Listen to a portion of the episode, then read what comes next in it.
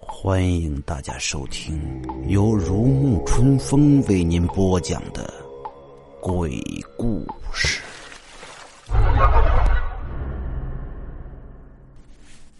三，患病的小红。小红忽然间很黏着妈妈了。妈妈只要对着她那张可爱的娃娃脸，就会觉得神清气爽了不少。妈妈，我以后要天天跟着你睡，我一个人怕。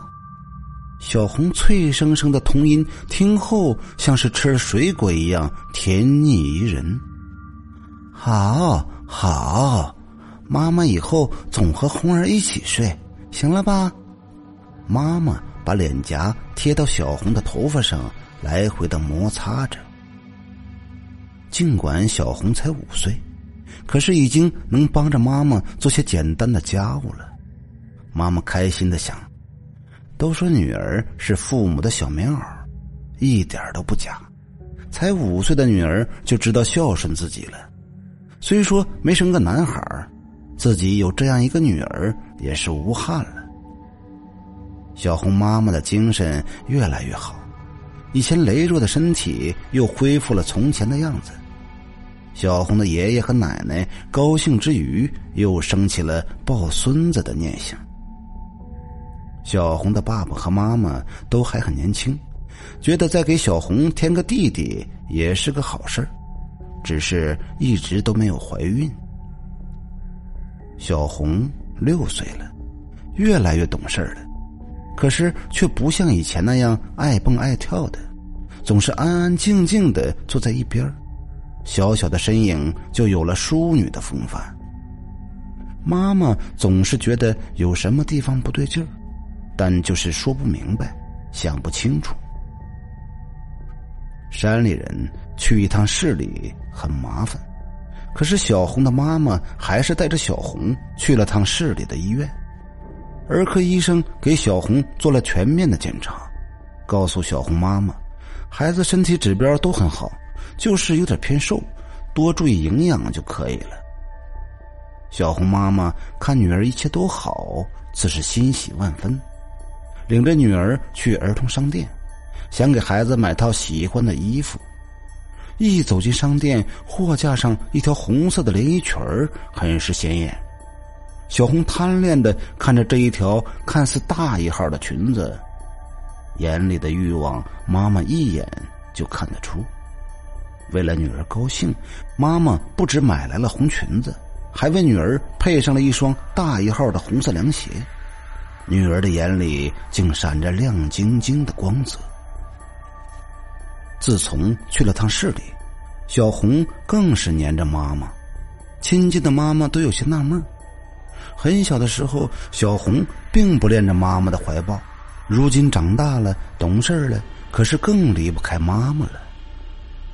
就这样，过了一年，看似一切正常的小红，好像更瘦了点儿，脸色还看不出什么变化。妈妈想，一年前医生的嘱托，自己每天都做点好饭好菜给女儿补补身体。懂事的女儿还是把自己爱吃的都先给爷爷奶奶，两个老人总是夸奖孙女儿是如何如何的懂事。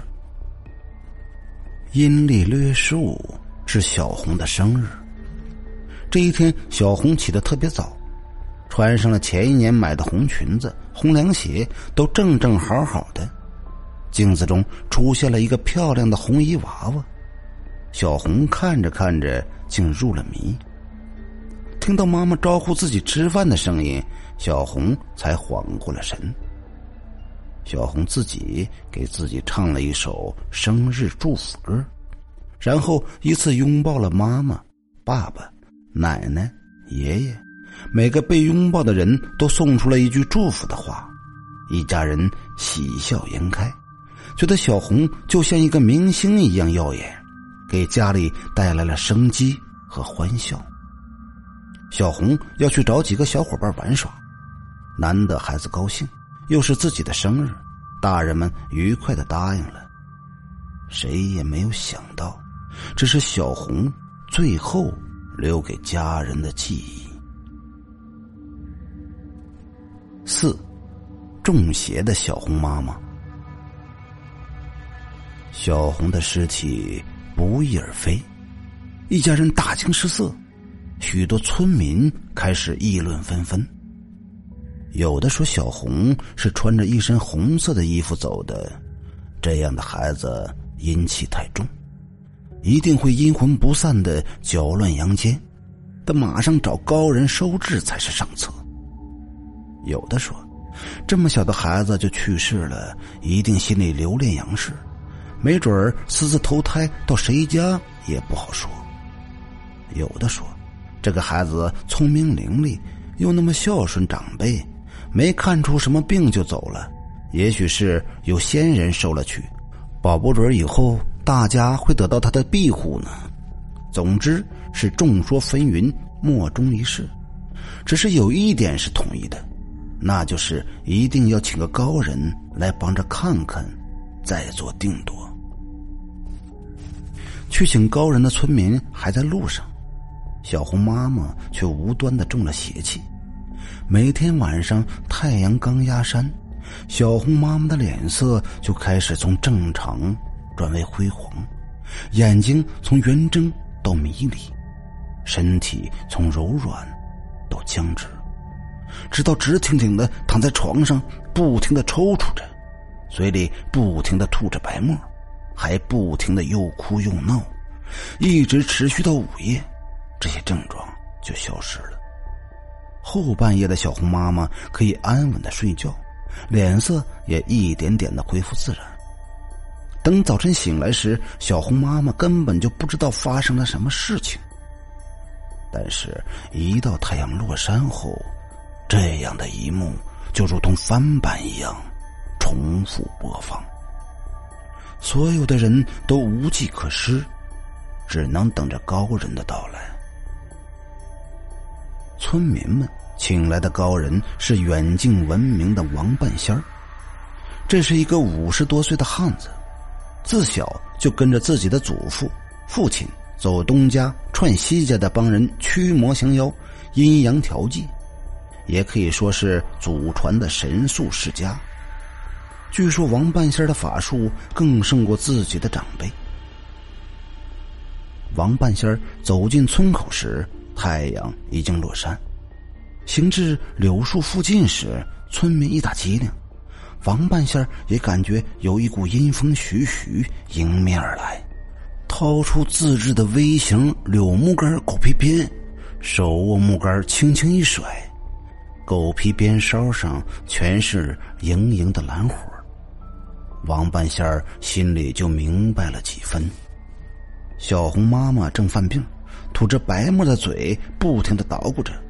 家里人不知所措的站在一边，看见王半仙进屋，就像看到了救星一样。按照王半仙的吩咐，小红爸爸在炕上放了一个四腿饭桌，又在桌上摆了四样小菜和一大壶陈年老酒。王半仙稳稳的坐在桌边，顺手倒了两杯酒，酒的香气飘满全屋。别总是翻腾以前的老账了，过来喝杯酒吧。王半仙像对着空气在说话。屋门外站着的小红爸爸惊诧无比，见没有任何反应，王半仙自己又举起了杯，舔了舔嘴唇。故意传出来赞许的吧嗒声。